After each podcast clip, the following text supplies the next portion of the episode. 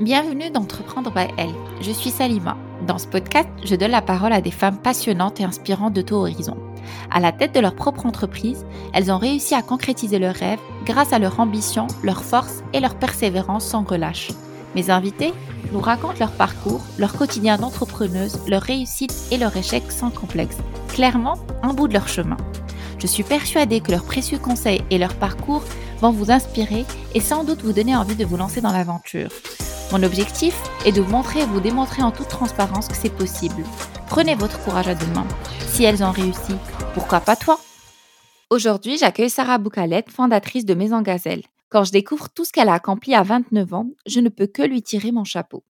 Dans cet épisode, nous revenons avec elle sur sa vie d'entrepreneur, de ses débuts dans le domaine de la gastronomie, la création de ce concept de raffinement Maison Gazelle et de son agilité pour gérer la crise de Covid qui a frappé grandement le secteur de la restauration et bien évidemment de ses futures ambitions. Encore une belle histoire à vous faire découvrir.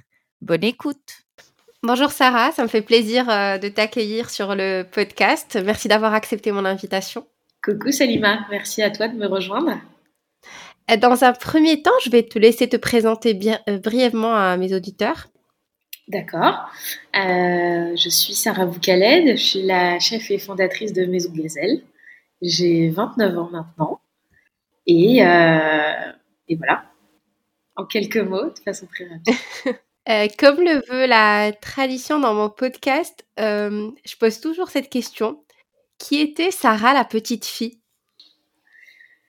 Ah, La petite fille, si j'en si crois mes parents, de ce qu'ils me racontent, et c'est toujours un peu lié à, l'adulte. Euh, c'est que j'avais euh, la bougeotte, je courais partout, assez, assez hyperactive, envie de faire plein de choses et de découvrir plein de choses. Et, et ça reflète ce que tu es devenue actuellement? Oui, oui, oui, je pense. Oui, oui, toujours envie de très sociable. Euh, je me souviens, euh, étant petite, à chaque fois qu'on allait en vacances, je me faisais plein de copines, plein de copains très vite, euh, très rapidement. toujours en, en, train de faire des activités. c'est un peu le, souvenir que j'en ai. Gourmande? Gourmande, ouais, déjà. Ouais, ça c'est clair. Ça c'est clair, toujours. C'est la base. ouais, c'est sûr. Ok. Très bien. Et du, coup, quel a été ton parcours académique, professionnel avant euh, de lancer Maison Gazelle? Alors, j'ai, fait un bac, si on revient vraiment à, à l'adolescence ou jeune adulte, j'ai fait un bac ES à Bordeaux, je suis bordelaise. Euh, ensuite, j'ai fait un BTS commerce international euh, avec déjà très vite la certitude que je voulais évoluer dans le domaine de la gastronomie. Euh, donc je pouvais déjà faire, tu sais, quelques premiers stages. Je les ai, directement fait dans ce domaine-là. Euh, et par la suite, euh, ces stages-là m'ont permis de gagner un prix qui s'appelait le Grand Prix Export d'Aquitaine, qui était en fait une espèce de compétition organisée par la CCI à Bordeaux et, et, qui me permettait de pouvoir exporter, enfin organiser une mission d'export d'un produit d'Aquitaine à l'étranger. Donc là, j'ai eu l'opportunité à 19 ans de voyager euh, à Singapour, en Thaïlande, pour promouvoir. À l'époque, c'était le, caviar d'Aquitaine. Euh, et donc, j'ai adoré. Euh, en parallèle de ça, je préparais les concours pour mon école de commerce. J'ai fait une école de commerce à Marseille. et je travaillais en, parallèle. J'étais, on va dire, ambassadrice de marque, c'est-à-dire agent commercial pour cette maison de caviar, en parallèle de mon école de commerce. Et à la fin de cette école, euh, j'ai rejoint une maison euh, en alternance et dans laquelle je suis restée euh, quelques temps après mes études, qui s'appelle Faille Gastronomie. Et c'est une maison qui exporte et qui distribue aux plus grands chefs étoilés en France et dans le monde entier des produits gastronomiques d'exception comme le caviar, la truffe, la volaille de Bresse, des beaux produits du terroir français. Donc c'était c'était mon, mon métier et mon parcours avant avant Maison Gazelle. Très bien, toujours dans, dans la, gastronomie. Euh, et puis, euh, tu as, développé grâce à ça euh, le volet commercial, j'imagine. Oui, exactement. L'aspect international, la logistique, l'aspect commercial, j'ai beaucoup appris. Euh, avant, de, avant que tu nous détailles euh, les éléments, euh, les différents points sur Maison Gazelle, c'est quoi Maison Gazelle Moi, je connais, je suis fan, je... j'y vais souvent. C'est vrai? Et je pense en France, à Paris, connaissent, mais j'ai des auditeurs un peu partout. C'est quoi Maison Gazelle Maison Gazelle, c'est une maison alliant le raffinement marocain et l'élégance française dans le domaine de la pâtisserie, mais pas que. Euh, et l'idée, euh, l'idée de Maison Gazelle, c'est d'aller sélectionner les meilleurs produits du terroir euh, franco-marocain jusqu'à maintenant. Et là, demain, je t'en parlerai un peu plus, mais ça allait d'aller s'étendre dans, d'autres pays arabes méditerranéens et d'aller sélectionner les meilleurs produits et de les proposer à nos, à nos becs sucrés, à nos clients gourmets, soit à l'état brut, soit en, les, en les retravaillant d'une façon plus créative et singulière. Euh, comme notre collection de, pâtisseries de, de cornes de gazelle, entre autres, de shbakia, d'autres euh, classiques de la pâtisserie euh, traditionnelle marocaine. c'est vrai qu'on est connu pour la corne de gazelle parce que c'est vraiment ben, l'effigie de la maison et le, le, produit avec lequel j'ai commencé. mais aujourd'hui, cette maison gazelle, c'est beaucoup plus que ça. Donc, je t'en parlerai par la suite. on est basé à Paris. Je, connais tes produits, hein, le lait d'amande, j'adore. Enfin, je connais très très bien. Euh, du coup, comment t'es venue l'idée? Ok, euh, un matin, tu t'es réveillé, tu t'es dit, je vais lancer euh, des cornes de gazelle revisitées ou enfin, c'est quoi C'était quoi l'élément déclencheur? Presque. déjà, alors inconsciemment, je pense qu'en travaillant pour ces grands chefs, en allant promouvoir les beaux produits du terroir français, après avec la truffe, ça s'étend même au terroir italien avec la truffe d'Alba, Piémont, euh, tous ces beaux euh, produits-là, que ce soit dans le vin. on connaît énormément de terroirs qui sont plus à défendre aujourd'hui et qui sont super bien mis en valeur. Et déjà, je partais du principe que euh, moi, j'ai toujours considéré ma double culture comme une force et j'en suis super fière depuis toujours. J'ai eu la chance d'évoluer avec ben, une, une, famille qui a ce même état d'esprit, avec des amis, ou qui m'a aidé, je pense, à développer ça, cette, fierté. Et, j'allais souvent au Maroc et, je me suis dit, ben mince, il y y a, tellement qui a été fait dans d'autres terroirs avec d'autres cultures. Et au Maroc, on a un terroir dingue. Notre euh, culture gastronomique, euh, elle est des plus raffinées au monde. Euh, et il y a quelque chose à faire, surtout dans le domaine de la pâtisserie. Moi, j'ai toujours été passionnée par les concepts. Je me souviens quand j'étais ado, j'étais fan de La Durée, de Pierre Hermé, à New York de Dominique Ancel.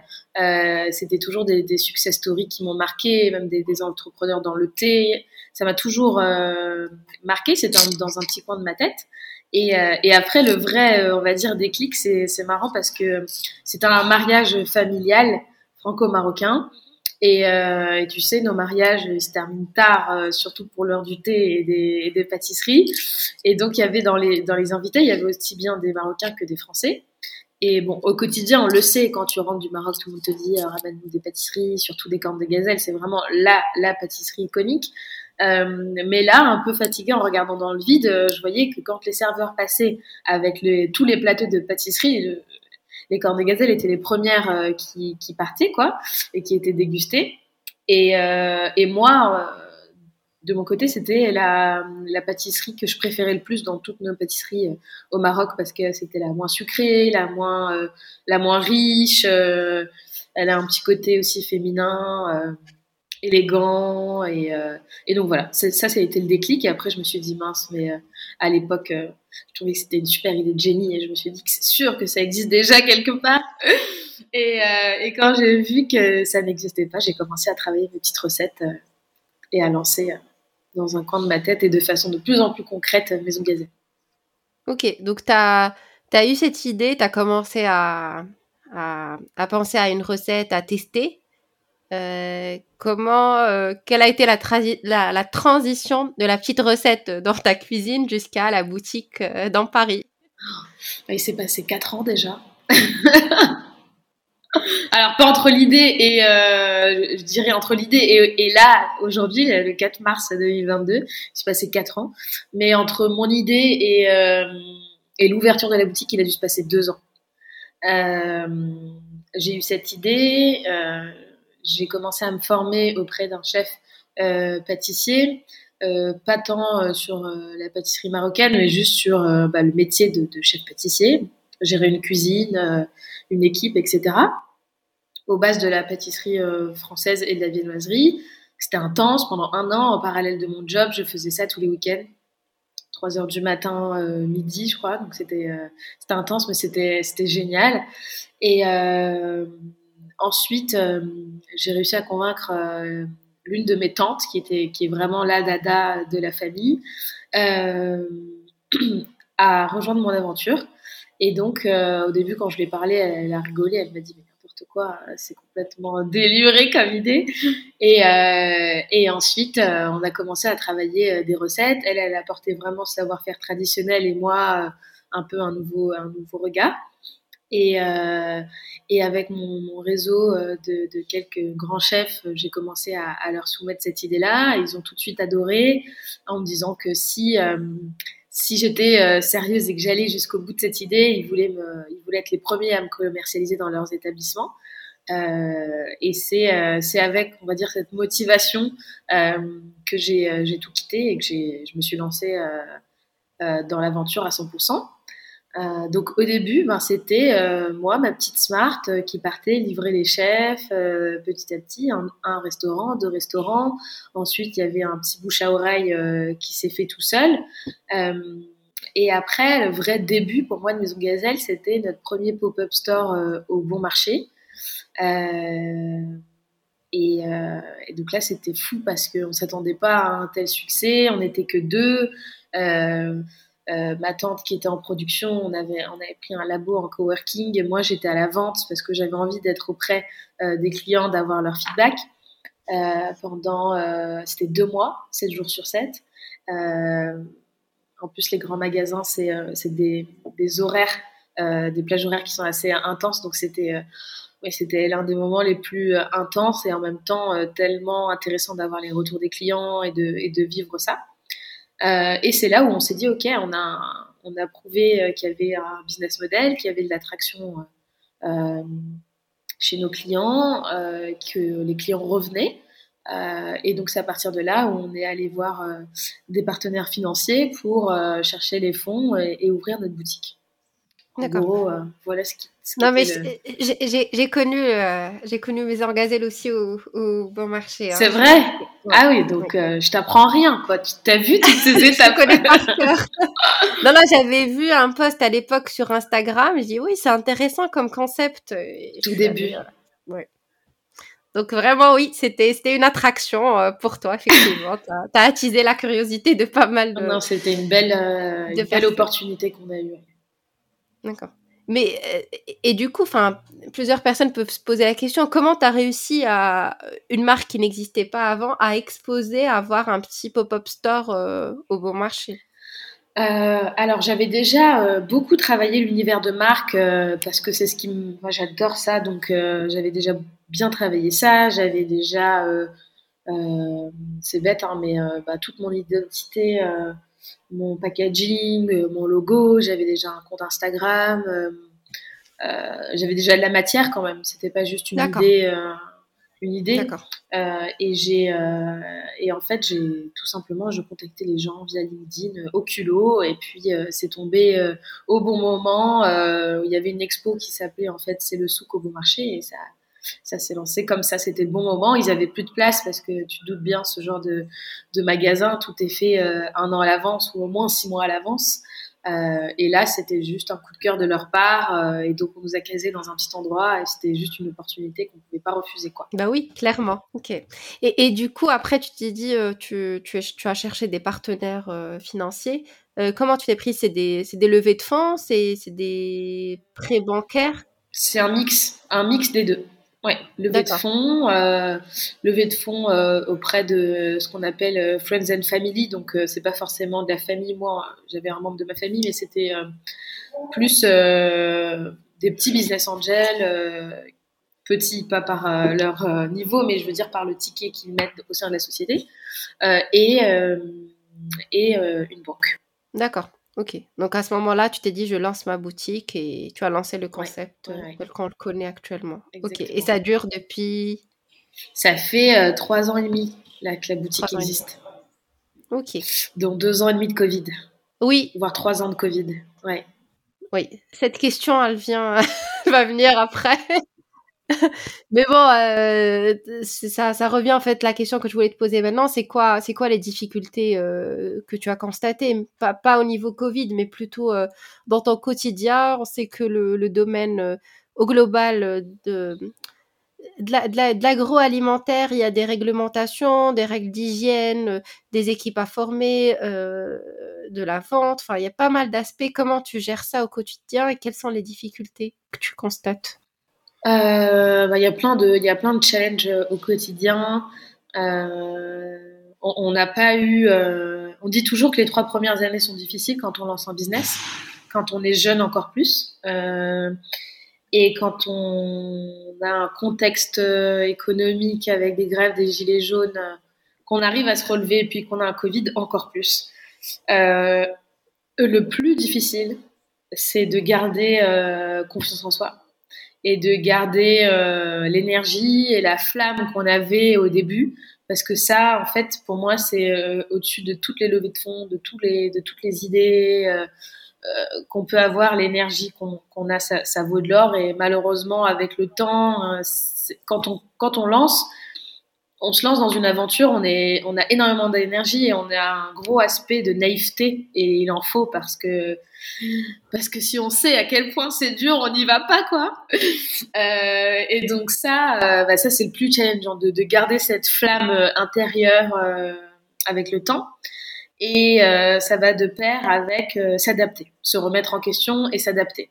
Et pouvoir s'adapter quand on a des grosses crises comme ça qui arrivent, c'est c'est le plus difficile, euh, s'adapter pour survivre et surtout s'adapter et savoir pivoter et accepter que le modèle de nos rêves initiales n'est pas forcément la réalité en mettant de son ego de côté.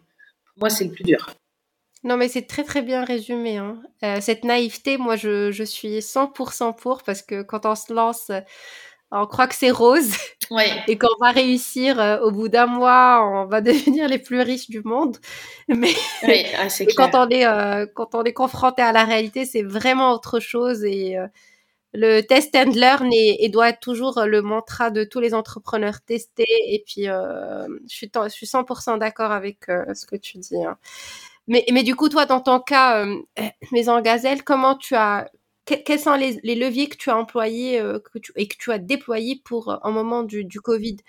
Euh, Est-ce que tu avais fermé ou pas? Ou tu avais switché vers une vente en ligne, il me semble? Oui, alors moi j'avais déjà un site e-commerce avant le Covid qui, qui, vivotait. on n'avait pas forcément mis énormément d'investissement, pas tant financier, mais et humain et, et marketing sur ce site.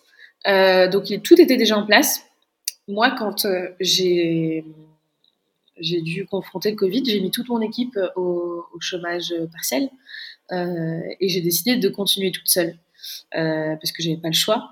Et, et tu vois, quand on se dit typiquement ce que je te disais tout à l'heure, réussir à accepter que ton idée de base, bah, il faut s'adapter et mettre son ego de côté, etc. Bah, moi, par exemple, ça peut paraître débile, hein, mais je me suis dit, euh, ben, le Covid s'est tombé en mars, si mes souvenirs sont bons. Et deux, trois semaines après, les premières semaines, tout le monde était euh, euh, on savait pas qui, quoi, comment. Et puis ensuite, ben, on s'est vite rendu compte qu'il fallait se bouger, s'activer pour, euh, pour pas mourir.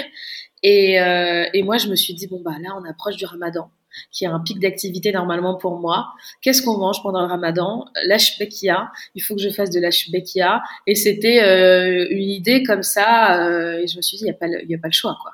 Et donc, euh, donc on faisait des tests, je me souviens, avec ma, ma chef pâtissière, elle de chez elle, de sa cuisine, et moi en vidéo, en photo, on améliorait les recettes, etc. Jusqu'à ce qu'on trouve la bonne recette de Shbekia euh, façon maison gazelle, bien sûr. On fait rien comme les autres.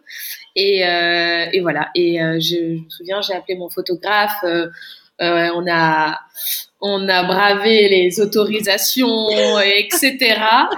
pour euh, pour venir et faire un shooting éclair à, 7 heures du matin avec la bonne lumière et pas trop de police dehors pour survivre, faire ce shooting. On l'a balancé euh, sur le site internet le lendemain et et on a on a bien bossé donc donc c'était génial et voilà ça c'était une des choses qui m'a le plus marqué dans l'adaptation en mode crise connaissant la marque, euh, toi, tu étais plus sur l'expérience aussi dans la boutique quand les gens viennent s'installer, choisir euh, les amandes. Enfin, il y avait plus une expérience. Donc, euh, entre le rêve et la réalité avec le Covid, c'était pas, j'imagine que c'était pas évident. Ah ouais, non, ça c'est clair. Mais bon, là, c'est passé. L'activité, elle a, elle a repris. En plus, ça commence à bien reprendre, ouais. Et tu as eu l'occasion aussi de faire un autre pop-up store. On en avait parlé quand on avait préparé l'épisode. Ouais.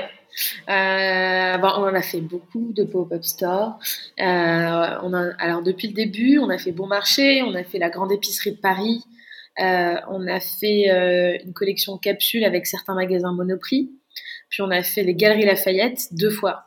Galerie Lafayette Gourmet à Opéra deux fois. C'était génial, c'était intense aussi, comme chaque pop-up store qui demande énormément d'énergie pour déployer ta marque dans un lieu et que l'expérience soit au même niveau, mais en t'adaptant aux contraintes d'espace, d'horaire, de sécurité des magasins, c'est pas toujours évident, mais c'est hyper enrichissant. Donc ouais, on a plus d'une vingtaine de pop-up stores à notre actif. D'accord. Quand tu as lancé euh, Maison Gazelle, euh, quelle a été ta stratégie au début de faire euh, la corne de gazelle classique qu'on connaît, de faire un seul produit, cinq produits? Tu t'es lancé dans 100 000 produits, tu t'es dit non, non, stop, je m'arrête, je prends un peu de recul et, je me concentre sur 3-4. Enfin, quelle a été ta stratégie au global? Quand j'ai commencé, j'ai tout de suite, j'avais les six parfums de ma collection signature qu'on connaît aujourd'hui qui étaient prêts au premier jour enfin au premier jour, au, grand jour quand euh, j'ai lancé Maison Gazelle. Je savais très vite que j'allais pas me cantonner à la corne de gazelle, mais que j'avais vraiment envie de créer tout un univers autour de cet art de vivre euh, marocain et arabe, méditerranéen, chic.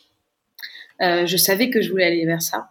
Euh, donc, voilà. Après, les événements du Covid m'ont beaucoup ralenti. Je suis ambitieuse, ça va pas assez vite à mon goût, que ce soit sur notre gamme ou sur les ouvertures, mais on y arrive doucement mais sûrement. Donc donc c'est génial. Mais au début, je je savais que c'était qu'une première étape. Et toi, personnellement, comment tu gères ta productivité?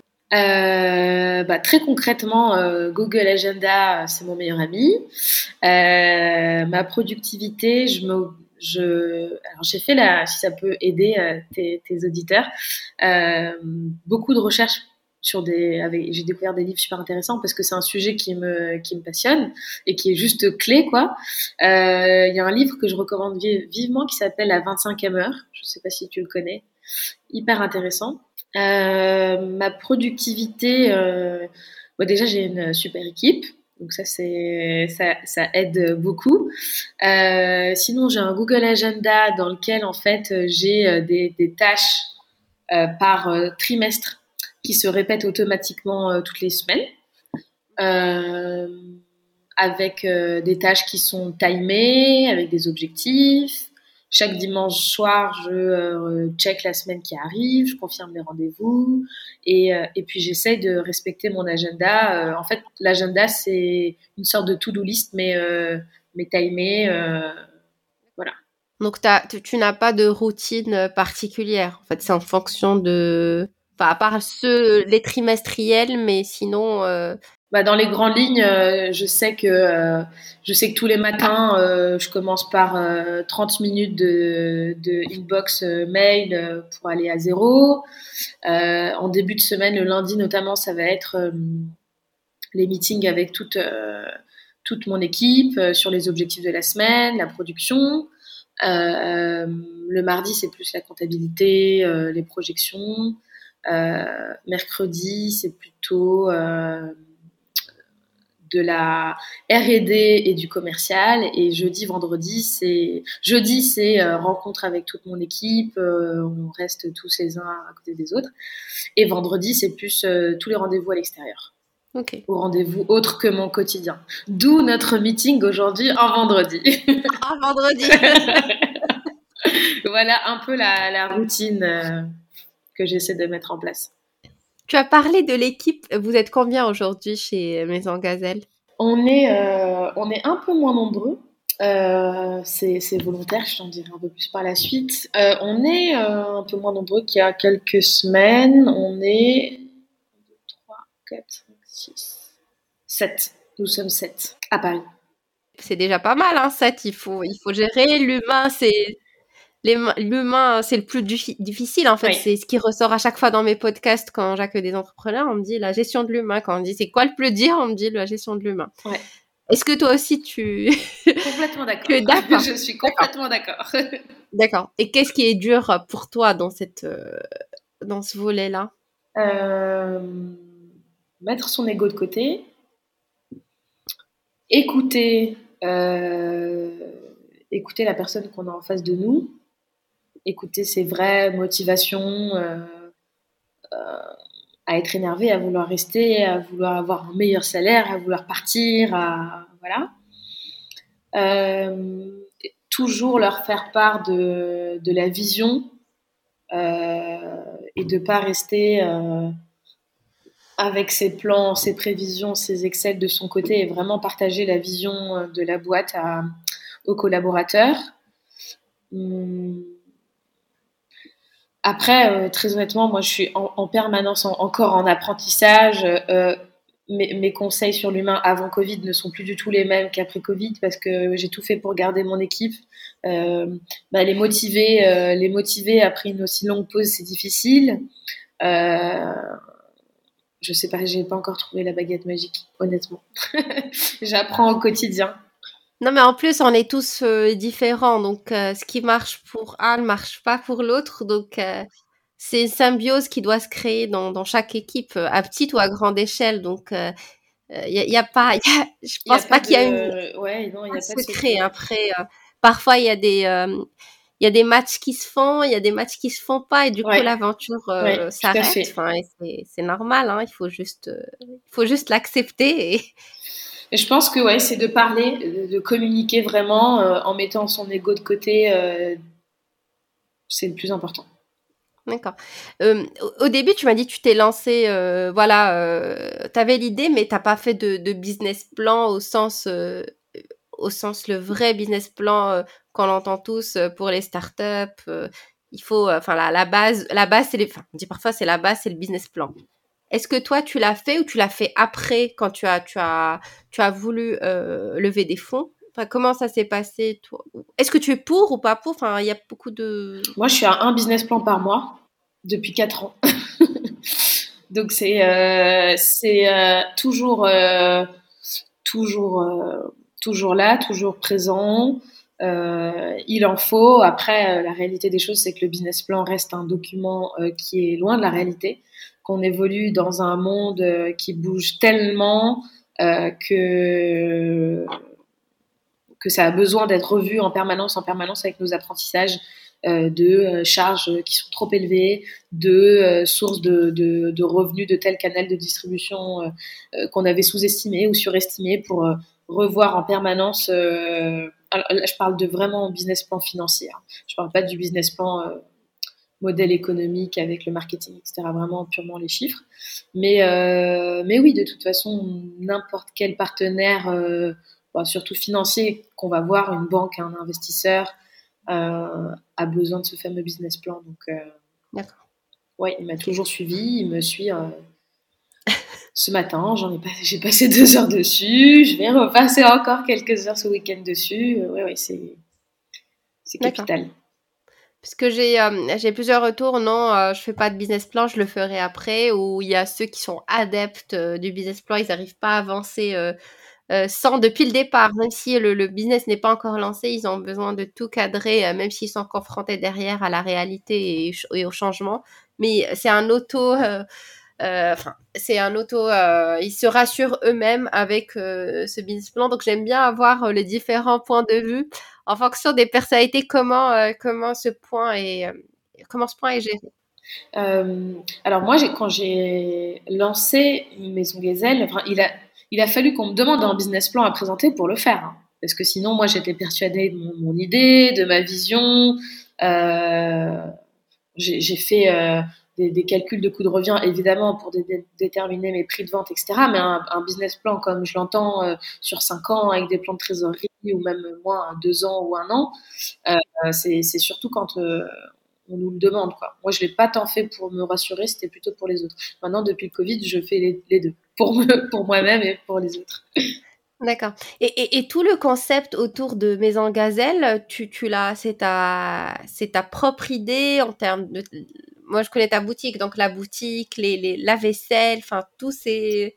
Ouais. C'est ton idée propre, d'accord. Oui, ouais, c'est mon idée propre. Et après, euh, au quotidien, euh, tu vois que ce soit des, nouveaux parfums, des nouvelles euh, gammes qu'on va sortir, c'est moi, c'est mon équipe qui sont plein d'idées aussi. Ça va être le retour des clients aussi. Euh, qui est, bah, qui est d'ailleurs le plus important. Donc ça peut être, ça peut être des, clients parce que nous, on, on a bah, le segment B2C avec la boutique ou le digital, mais on, a aussi, on travaille avec beaucoup de chefs.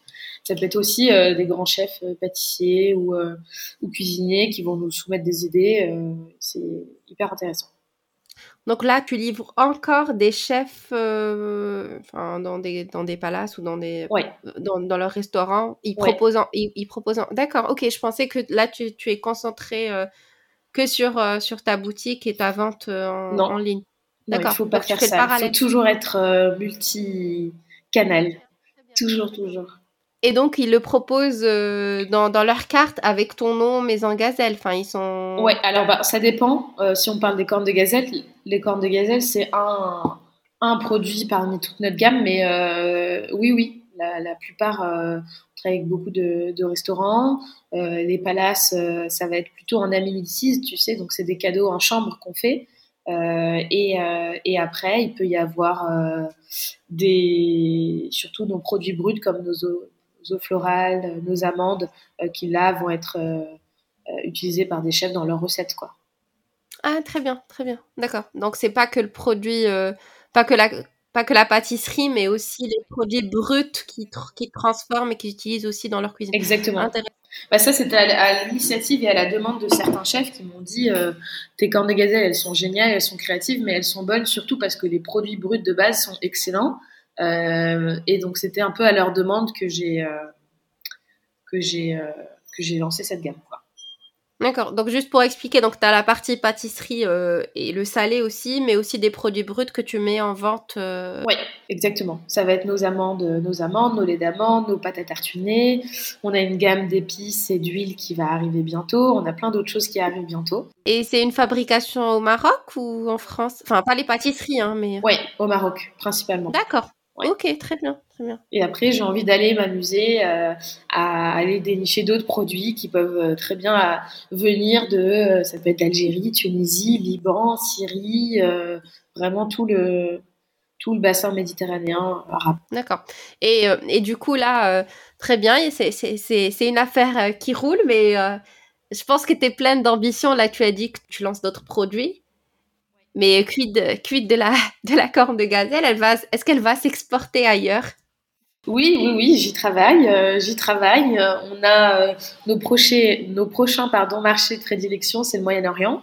les Émirats arabes unis, l'Arabie saoudite sont des marchés qui nous intéressent beaucoup, où on travaille activement sur une expansion sur place.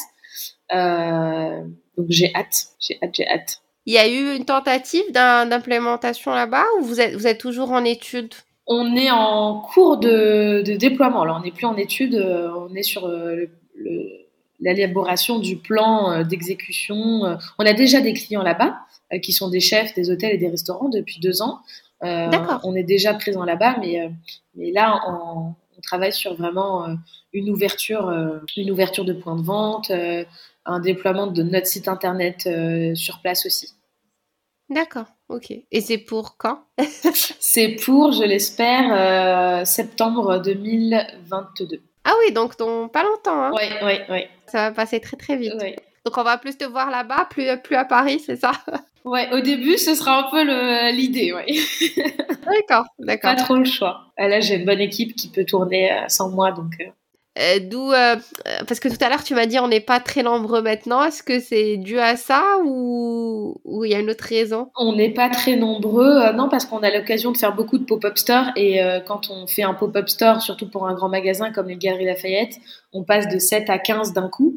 Donc ça s'est revu à la baisse dès que dès que ces périodes de pop-up store se terminent. D'accord, ok. Donc tu embauches à un moment des Enfin, de façon temporaire ça, pour un des saisonniers enfin c'est pas des saisonniers mais euh, je sais pas quel est le terme exact. Oui c'est ça c'est ça. C'est d'accord. Pour euh, pour une activité particulière après tu as tes, euh, les permanents qui sont avec toi tout le temps. Ouais exactement. Ok très bien. Tu m'as parlé des difficultés liées au Covid mais quelle est la, la difficulté spécifique liée au manque de, de la pâtisserie ou dans mon secteur de marché je dirais que non, c'est vraiment le Covid qui nous a fait mal. Euh, D'accord. Sur l'aspect, euh, ouais, sur le moral, sur les finances, euh, sur les problèmes à s'approvisionner du Maroc, nos packaging, qui sont, enfin, tout a été bah, au niveau mondial, tout a eu un impact surtout sur les délais et sur les prix. Oui, c'était dur, quoi. J'espère que je peux parler au passé. Bah oui, oui, clairement. Là, il faut. ouais. on est, on est optimiste, euh, c'est fini. Hein. Là, euh, c'est les nouveaux challenges, le nouveau départ, euh, nouvelles ambitions. À fond. On a parlé des ambitions. quels conseils peux-tu donner aux entrepreneurs et futurs entrepreneurs qui veulent se lancer dans l'entrepreneuriat ou dans le domaine de la pâtisserie ou... Alors, j'en ai plein de conseils. J'ai plein, plein de conseils. Je, je, suis preneuse je et... Te balance ça un peu dans tous les sens. Vas-y. Le premier, c'est de ne pas trop attendre pour le faire. Euh, le plus vite possible, de confronter son idée au marché le plus rapidement possible, de ne pas se dire euh, je suis un génie, si je présente mon idée au marché, on va me piquer mon idée et donc je préfère la garder pour moi. Il n'y a rien de pire parce qu'en fait, c'est en se confrontant au feedback et aux discussions avec les autres qu'on affine notre business model. Ça, c'est la première chose. Euh, la deuxième chose, euh, c'est d'être vraiment convaincu et passionné euh, par ce que l'on fait, parce que c'est très dur, et que si on le fait que pour des raisons qui qui sont pas liées à notre passion, qui nous animent vraiment, on risque de d'abandonner ou d'être mis la tête sous l'eau au premier coup dur. D'accord. De réussir à prendre du recul une fois que l'aventure est lancée euh, de, réussir et de s'obliger à prendre du recul pour souffler et de se détacher un peu du quotidien, de l'opérationnel, euh, pour prendre ce recul qui est nécessaire pour faire des pivots de stratégie euh, ou pour se retrouver et retrouver les, les, raisons qui nous ont et cette flamme dont on parlait tout à l'heure qui, qui, nous accompagnait au premier jour. Mais comment tu fais pour prendre ce recul? Moi, je trouve que c'est le plus dur euh, quand, quand tu es dedans, euh, quand tu as tout le stress qui est autour, toute la pression. Euh, comment réussir à prendre du recul? Parce que moi, je le constate, on me dit, je travaille même les week-ends. Enfin, comment tu peux prendre du recul si tu travailles 7 jours sur 7 C'est pas, c'est quasi impossible ou difficile. Est-ce que tu as un mentor qui, t'aide et te dit euh, attention, euh, attention Sarah, il faut, il faut freiner, il y a ça, regarde les choses de cet angle. quelles sont tes préconisations et comment toi tu fais? Oui, j'ai de la chance d'être bien entourée. Euh, j'ai une super famille, j'ai des super proches qui sont entrepreneurs, j'ai des associés. les fameux investisseurs dont on parlait, alors qui sont pas dans mon activité au quotidien, donc qui sont des investisseurs ce qu'on appelle passifs, donc qui, des, conseillers, euh, mais qui, qui ont, euh, qui ont de la bouteille parce qu'ils ont monté plusieurs boîtes, qui ont très bien réussi. ils ont déjà peut-être 20 ans de plus que moi tous, donc ils ont un recul qui est assez nécessaire. C'est la première chose. La deuxième chose, c'est que très honnêtement, quand on est entrepreneur, c'est notre bébé, on ne coupera jamais. Il y aura toujours ça dans un coin de notre tête. Mais après, c'est ton corps aussi qui te dit, euh, qui te dit stop. Enfin, quand tu es à 4-5 cafés et que tu fais des longues nuits mais que tu es toujours fatigué, il y a un problème. Donc tu te dis, bon, faut que je me, faut que je me sorte de ça. Et en même temps, c'est que euh, c'est dur, quoi. Et, euh, et, quand on traverse des, des, des, périodes comme le Covid, on n'a pas le choix de, de, de, de, rester motivé. Mais je dirais que c'est plus des petites choses au quotidien. C'est la, c'est la façon la plus smart d'aborder ce recul nécessaire plutôt que se cramer et partir en vacances au bout de six mois ou un an. Je dirais, c'est plus essayer, bon c'est bateau, mais de prendre un petit moment le matin, pas regarder son téléphone, faire un peu de sport, euh, méditer un petit peu, plus des petites actions au quotidien pour que la journée soit plus douce et pour moins se laisser euh, bouffer par toutes les émotions négatives ou positives que tu peux rencontrer dans une vie, euh, dans une journée par, pardon d'entrepreneur qui est, c'est toujours les montagnes russes. Oui. Donc voilà, c'est un peu confus là, je réalise ce que je viens de dire, mais Non, non, c'est euh, clair. C'est euh, c'est un peu ce que c'est un peu ce que je pense. Et je te dis ça, mais ça fait un mois que je travaille, euh, voire deux, que je suis à fond 7 jours sur 7 parce qu'on a un pic d'activité qui arrive là, le Ramadan dans moins de dans, dans, dans un petit mois. Donc plus l'expansion à l'étranger, donc qui, qui m'oblige à avoir ce rythme-là. Mais mais voilà, c'est ce que j'essaie de faire, de de faire du sport tous les matins, de méditer quand je vois que vraiment euh, je commence à partir dans des idées négatives tout le temps, tout le temps, d'essayer de voir mes proches. Euh, D'accord. Voilà. Donc toi, c'est des petites actions euh, au quotidien et qui t'aident à prendre ce recul et à un peu freiner le rythme et pas les euh, ce que tu disais euh, travailler d'arrache-pied pendant six mois et, être euh, enfin, être en burn-out par Oui, c'est ça. Et ce, qui m'aide aussi beaucoup, c'est de, de fréquenter d'autres entrepreneurs, d'avoir leur retour d'expérience et de lire et d'écouter des podcasts comme le tien d'entrepreneurs et de lire. moi, je sais que ce qui m'a sauvé, je sais pas pourquoi j'ai eu ce livre dans les mains, l'histoire de Philippe Knight, de, le fondateur de Nike euh, j'ai découvert ce livre le premier jour du Covid.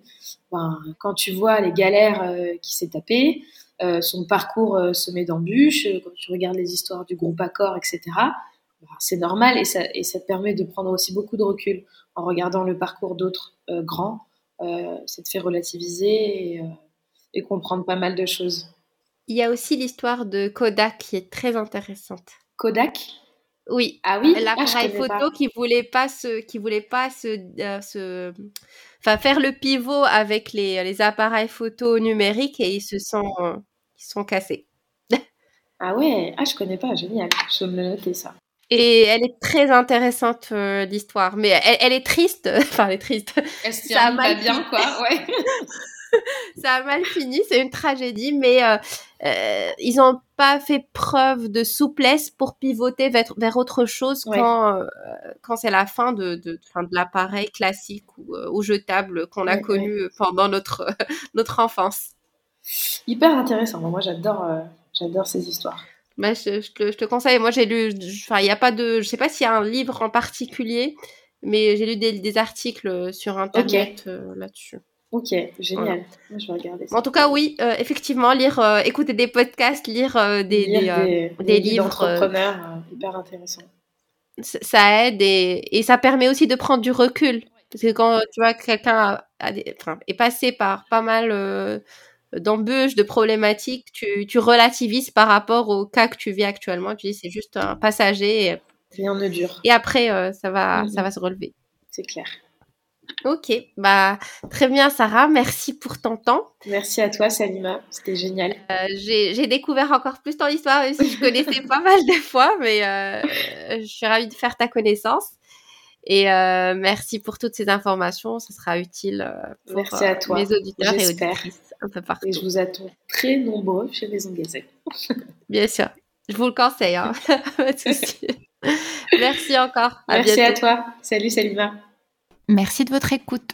Je vous donne rendez-vous sur la page Instagram de Entreprendre by Elle pour suivre l'actualité. N'oubliez pas de vous abonner au podcast sur votre plateforme d'écoute et de le partager. À la semaine prochaine pour un nouvel épisode.